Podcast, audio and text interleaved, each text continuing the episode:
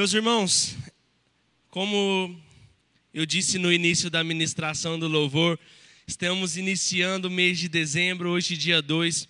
Passamos por um turbilhão de meses, se assim podemos chamar, né? E definir como foram os nossos meses. De janeiro a novembro, a definição é turbilhão, é turbulência e talvez desafiador. Esse foi o nosso trajeto até agora. É, e agora, qual é a nossa expectativa para o mês que está diante de nós? Mês de dezembro, mês de comemoração, de festas, de celebração, de expectativa, de sonho, de planejamento. É assim que geralmente costuma ser o dezembro de muitas pessoas. Mas nós, diante dessa caminhada que tivemos até agora, qual é a nossa expectativa para o mês de dezembro? Por isso eu gostaria de convidar você a estar abrindo a sua Bíblia comigo ou acessando ela aí no seu celular. É um texto que recentemente o pastor Platini ele ministrou em um dos domingos. Perdão, um livro, né, referente ao, ao texto, mas também é um texto bem conhecido que nós iremos ler. É o livro de Josué. Convido você a estar abrindo comigo no capítulo 1. Nós iremos ler do versículo 1 ao 9.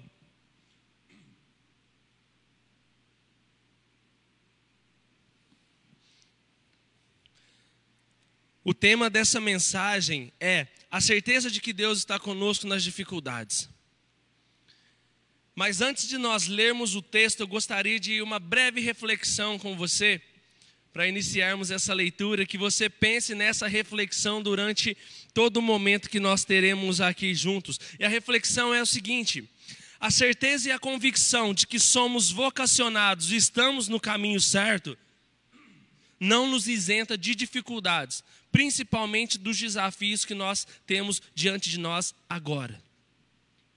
Muitos pensam que viver uma vida com Deus é viver uma vida sem dificuldade, é viver uma vida longe de lutas e longe de provações. Muitos acreditam fielmente nisso, mas nós, como bons cristãos, acreditamos que a provação existe na nossa vida para aquecer a nossa fé. Se nós nos atentarmos ao que Deus diz em Deuteronômio capítulo 8, ele vai dizer o seguinte: Eu te coloquei nesse deserto para te provar, para te humilhar, para te deixar passar fome, para saber se você vai ou não guardar os meus mandamentos no teu coração. E o texto vai dizer que nesse tempo Deus sustenta o povo. Ninguém passa fome, a sandália não se farta, a veste não se rasga.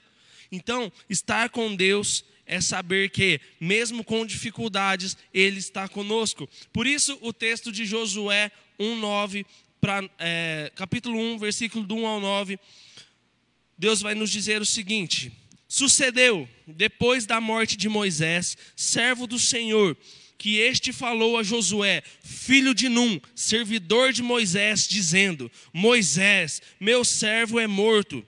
Dispõe-te agora passa este Jordão, tu e todo este povo, a terra que eu dou aos filhos de Israel. Todo lugar que pisar a planta do vosso pé, vulo tenho dado, como eu prometi a Moisés, desde o deserto e o Líbano até o grande rio, o rio Eufrates. Toda a terra dos heteus e até ao mar grande para o poente do sol será o vosso limite Ninguém te poderá resistir todos os dias da tua vida. Como fui com Moisés, assim serei contigo. Não te deixarei, nem te desampararei. Sê forte e corajoso, porque tu farás este povo herdar a terra que, sob juramento, prometi dar aos teus pais. Então, somente ser forte e muito corajoso, para teres o cuidado de fazer segundo toda a lei que meu servo Moisés te ordenou. Dela não te desvies, nem para a direita, nem para a esquerda para que sejas bem-sucedido por onde quer que andares. Não cesse de falar do, deste livro da lei, antes medita nele de dia e noite, para que tenhas cuidado de fazer segundo tudo quanto nele está escrito. Então farás prosperar o teu caminho e serás bem-sucedido. Não te mandei eu ser forte e corajoso? Não temas, nem te espantes, porque o Senhor teu Deus é contigo aonde quer que andares. Meus irmãos, esse diálogo que Deus tem com Josué é, eu gostaria de falar para você aonde ele está localizado. Josué está ali, de frente ao Jordão, está ele e o povo. Só que antes desse lugar, a aproximadamente 15 quilômetros, existia um lugar chamado, onde se localizava a planície de Moabe. E esse lugar foi aonde Deus, o texto vai ler, se você se atentar um pouquinho no final de Deuteronômio, vai, o texto vai dizer que o lugar aonde Deus sepultou Moisés. Ninguém sabe ao certo, mas ali foi o lugar aonde Deus havia sepultado Moisés. Imagine só Moisés naquela planície vendo toda a terra, ouvindo Deus dizer: Olha, aquele lugar é onde meu povo vai entrar. E o texto de Deuteronômio se encerra com a morte de Moisés. Então, o texto de Josué, obviamente, né, nós vamos ler, ver que, tanto no final de Deuteronômio, o povo cumpriu o período de luto para depois voltar à caminhada, mas por experiência própria, eu acredito que o luto ele é algo permanente no nosso coração por muito tempo.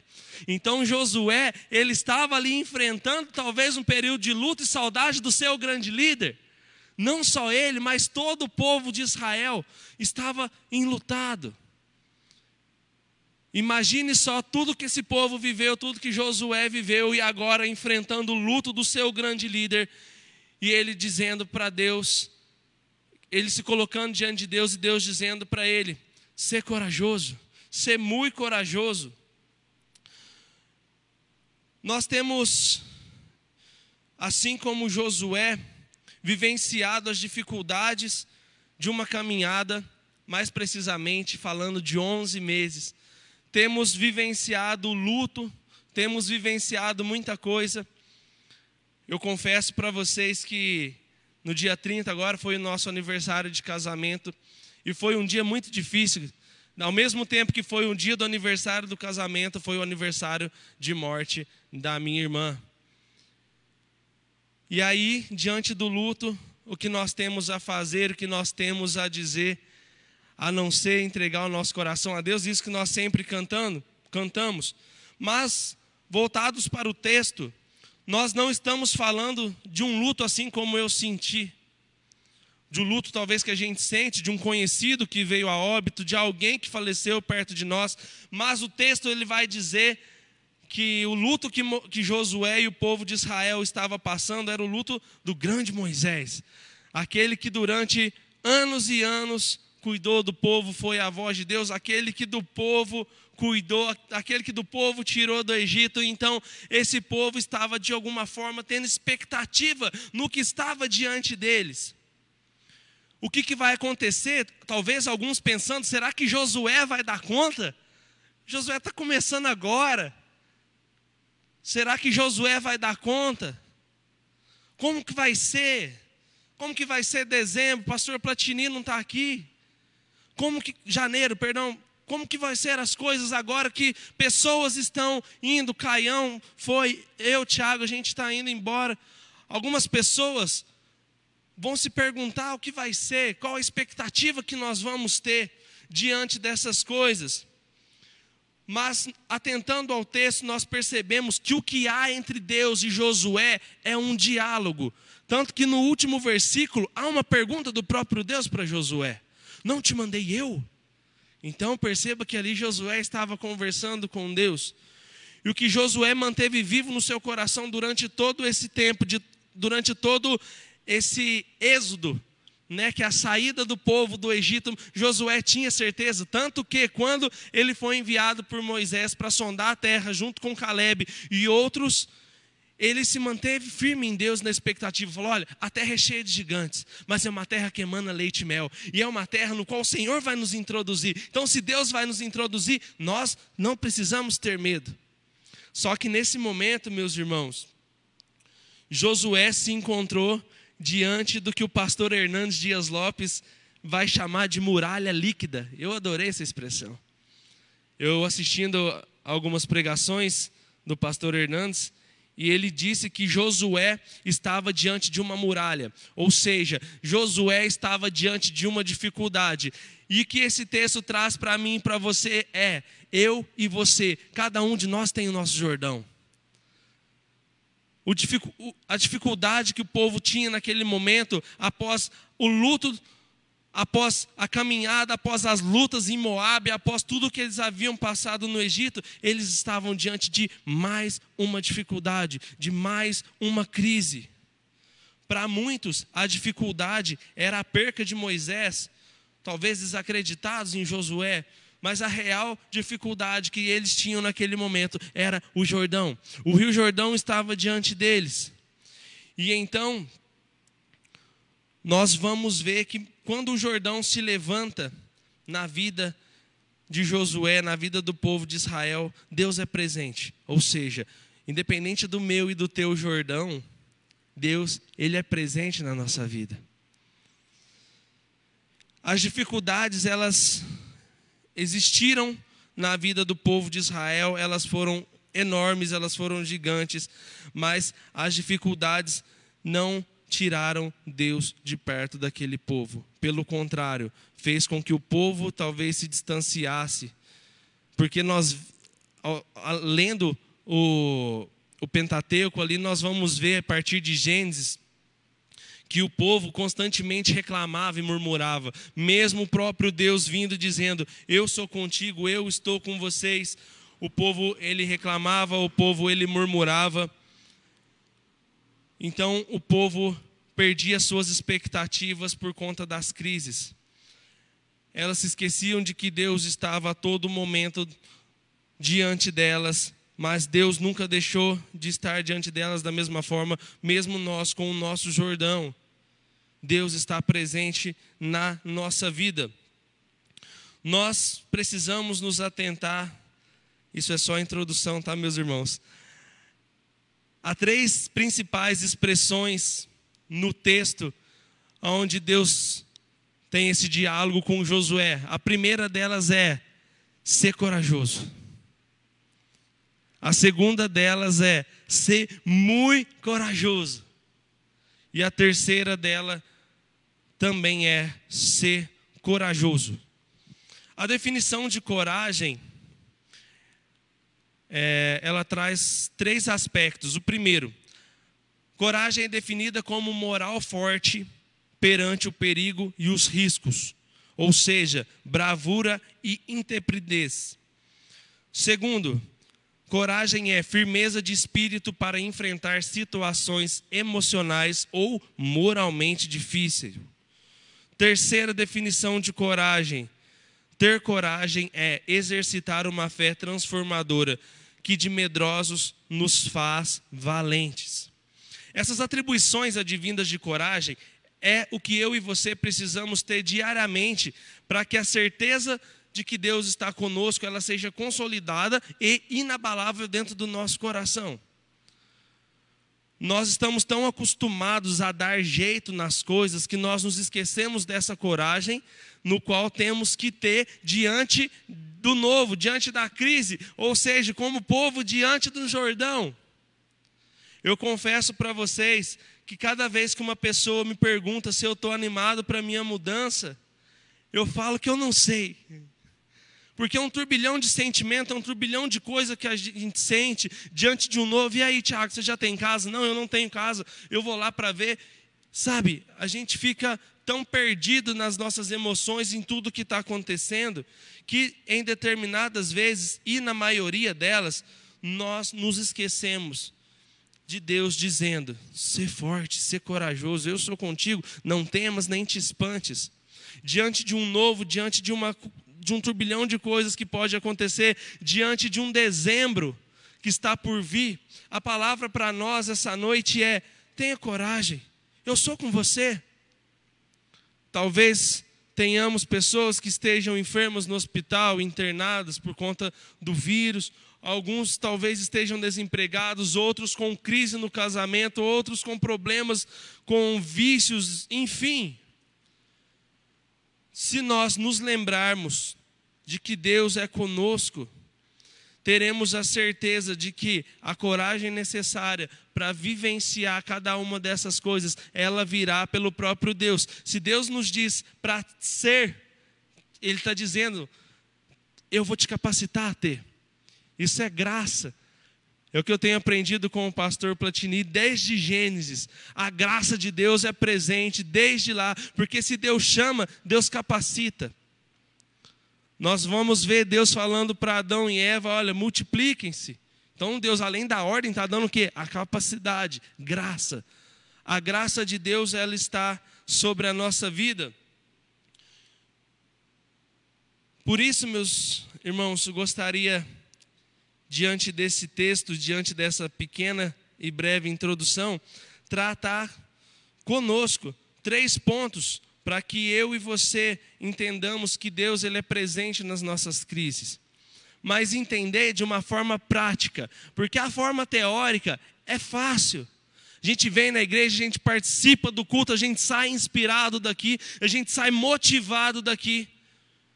Mas quando é para exercitar, nós falhamos porque acreditamos que a coragem necessária ela talvez venha com um tempo, ou daqui a um tempo as coisas vão se resolver, a gente vai procrastinando. Então, em primeiro lugar, sejamos corajosos para parar de olhar para as crises. Deixar de olhar para a crise exige coragem. Porque nós devemos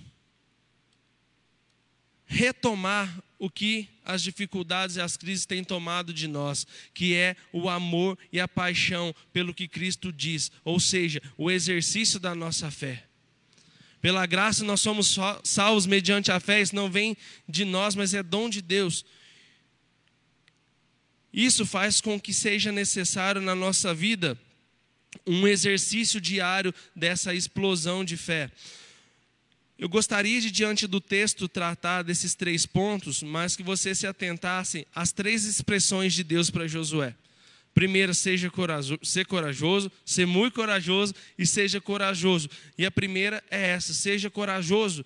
Talvez para Josué, Deus dizendo: seja corajoso para olhar além do Jordão. Você está antes dele, mas olha, o que eu tenho para você está depois. E hoje eu e você estamos sendo limitados pelo nosso Jordão. Nós paramos. Por causa da pandemia, talvez a pandemia seja o Jordão de muitos. O desemprego, ah, eu já distribuí currículo para a cidade inteira, mas nada acontece. É uma crise. E se nós olhamos e nos aprofundamos nessa crise, nós nos distanciamos de Deus a ponto de Deus falar: seja corajoso. E nós não vamos ouvi-lo, porque nós estamos abraçados nessa crise. Nós precisamos ter uma fé que é inabalável. Josué, ele sentiu medo pois nós vemos nessa expressão de Deus: olha, tenha coragem, tenha coragem, tenha coragem, mesmo com medo. Josué não deixou de ter fé. E nós, quando temos medo, estamos diante da crise, tentamos tudo, dobrar o joelho por último. Por isso, o que Deus tem para nós está depois do Jordão. O que Deus tem para nós, ele está, está de, depois da crise. O que Deus tem para nós está além do que os nossos olhos podem ver. Muitos têm feito dessa pandemia um pandemônio, ou seja, usando dela para transformar tudo em mal. E quando nós usamos do que está acontecendo para transformar em mal, isso se torna um pandemônio. Muitos nessa pandemia estão se auto-boicotando e se auto-prejudicando. Muitos nessa pandemia têm se contaminado com o vírus da falta de fé. Muitos nessa pandemia não têm se é, contaminado apenas com Covid-19, enquanto sim, mas têm deixado de ter fé, deixado de acreditar que a fé necessária para que nós enxerguemos o que Deus tem para nós está assim diante de nós, mas falta com que eu e você tenhamos coragem para entender isso. Olhar para a crise, exige, deixar de olhar para a crise, exige de nós coragem. Porque estar onde nós estamos está bom demais. Viver a mesmice dos nossos dias está bom demais. Nós vemos aí Facebook sendo bombardeado, pessoas postando figurinhas, abrindo a porta de dezembro de longe, porque falta coragem de saber que, mesmo diante da crise, Deus está conosco. Segundo ponto, seja muito corajoso para amar a Deus como você nunca amou antes. Talvez o que acontece na nossa vida é que a gente se esquece do primeiro amor, a gente se esquece do dia que a gente se converteu, a gente se esquece da intensidade que a gente tinha para buscar a Deus naquele momento. Nós tínhamos naquele momento da nossa conversão, de quando Deus nos chamou, nós tínhamos a plena certeza e a convicção de que nada podia nos parar.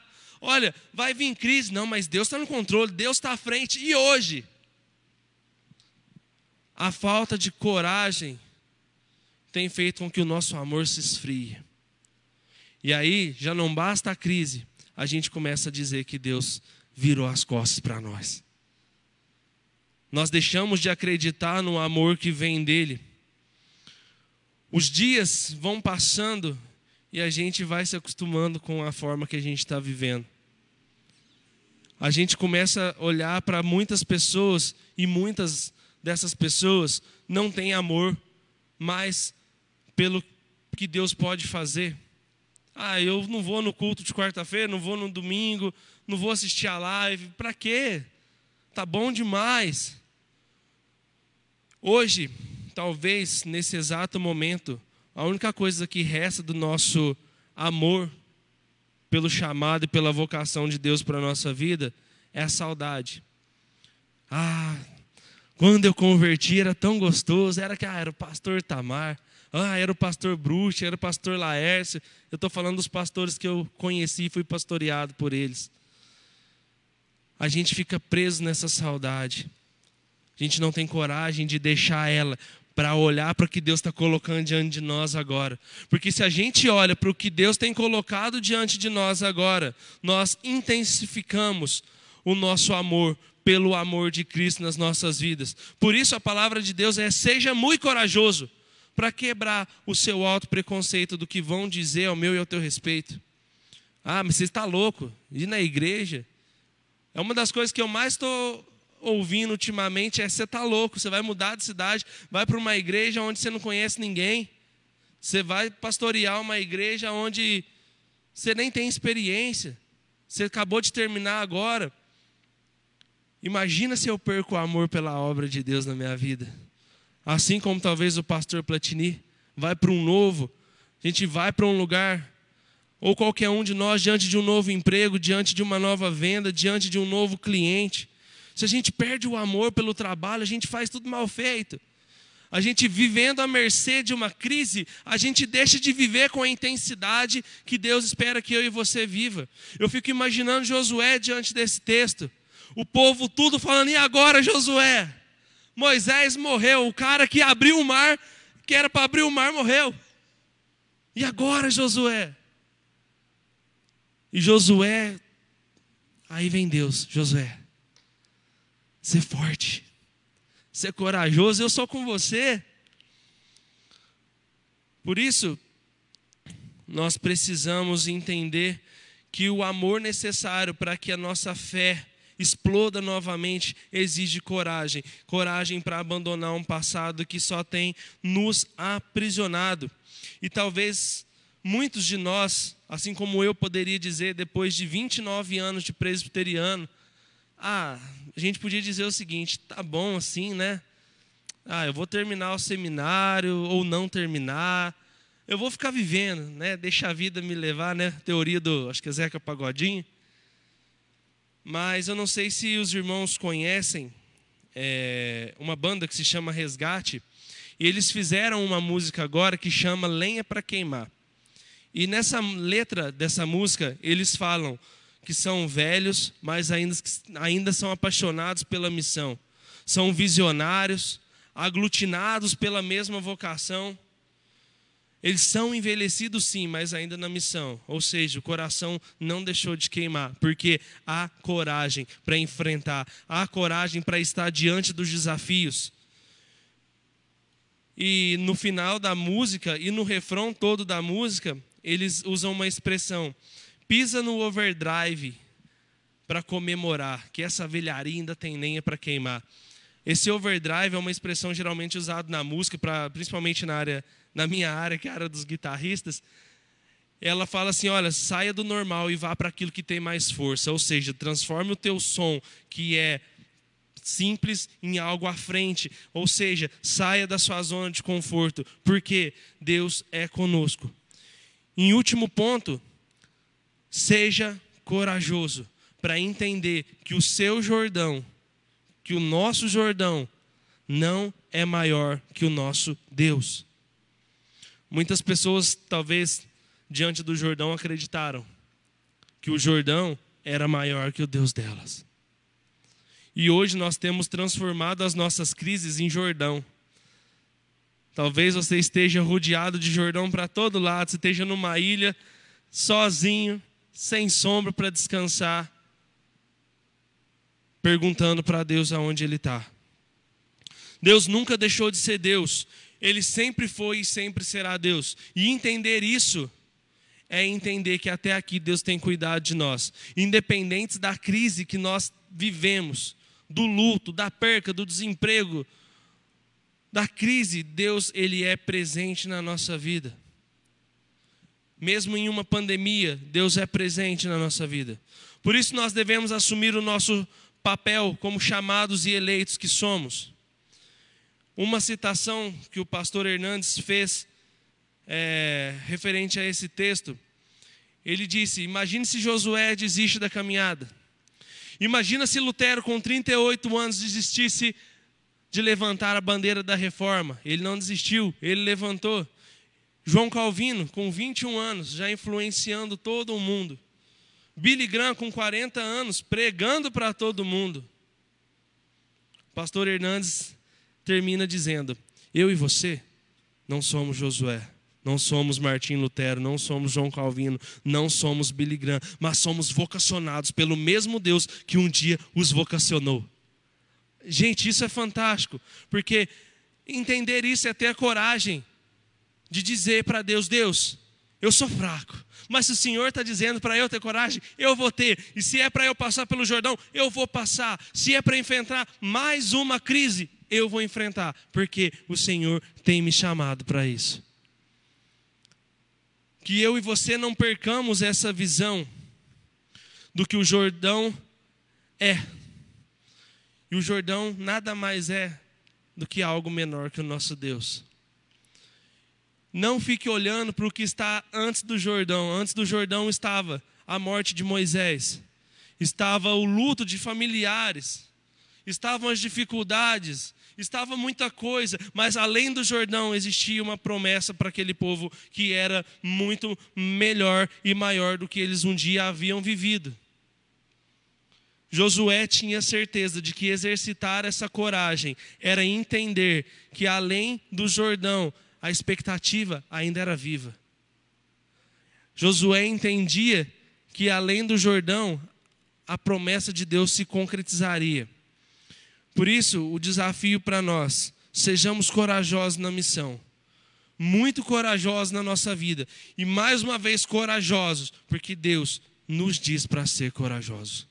Então, se Deus está nos dizendo para que nos mantenhamos firmes, ainda assim com expectativa, porque diante de um ano todo turbulento e cheio de dificuldades, faltando alguns dias para acabar o ano, talvez a gente pare, ficando com medo do que pode acontecer, ficando com medo se vai ou não acontecer algo, se eu vou ou não continuar trabalhando, se eu vou ou não ser bem recebido em uma igreja, se vamos ou não iniciar um ano de 2021 diferente.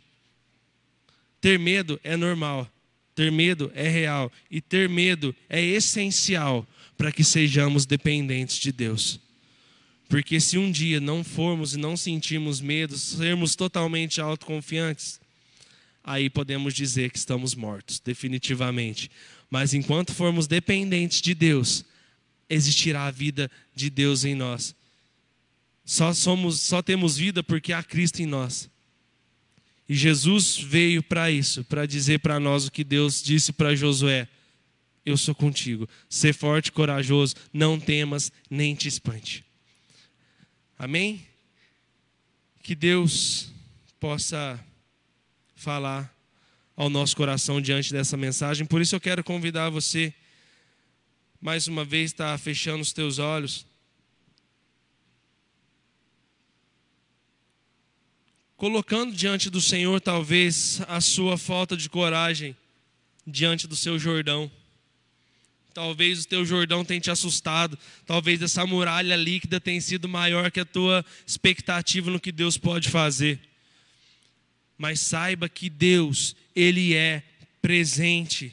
Deus, Ele está a todo momento presente na nossa vida, dizendo: ser corajoso, ser muito corajoso.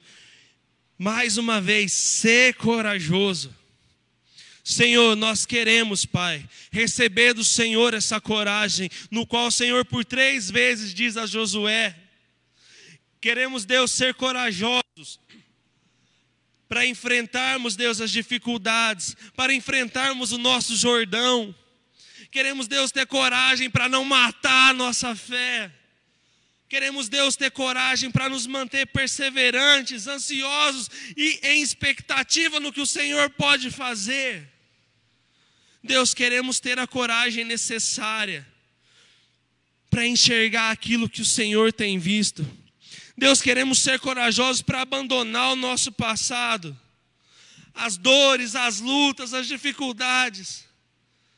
Delas queremos só o crescimento, mas para o que está diante de nós, nós queremos coragem, Deus, para vivenciar aquilo que o Senhor, através do Teu Filho Jesus, nos deu a graça. Senhor, nos inspire, Deus. Não nos deixe desistir desse ano, das pessoas, do ano de 2021. Que o nosso coração possa queimar. Que o nosso coração não venha se conformar. Que ele não venha se estagnar.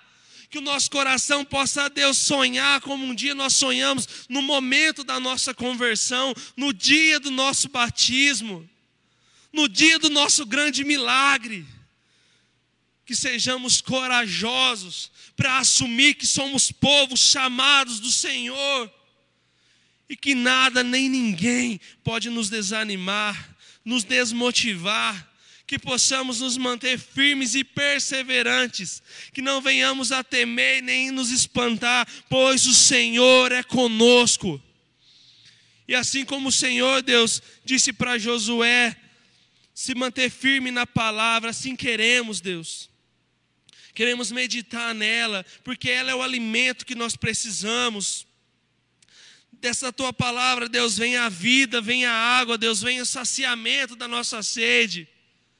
E Deus não nos deixa morrer sem que o nosso coração queime pelo Senhor diariamente. Essa é a nossa oração que fazemos em nome de Jesus. Amém.